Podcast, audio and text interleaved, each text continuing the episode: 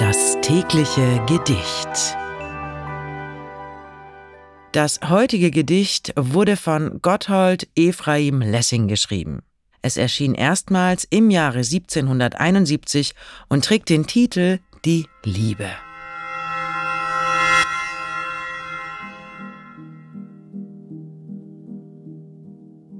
O Liebe, lebe, wer da kann.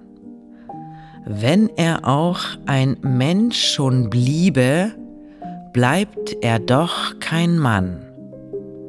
Süße Liebe, mach mein Leben süß. Stille nie die Regentriebe, sonder Hindernis.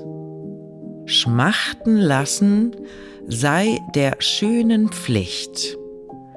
Nur uns ewig schmachten lassen, dieses sei sie nicht.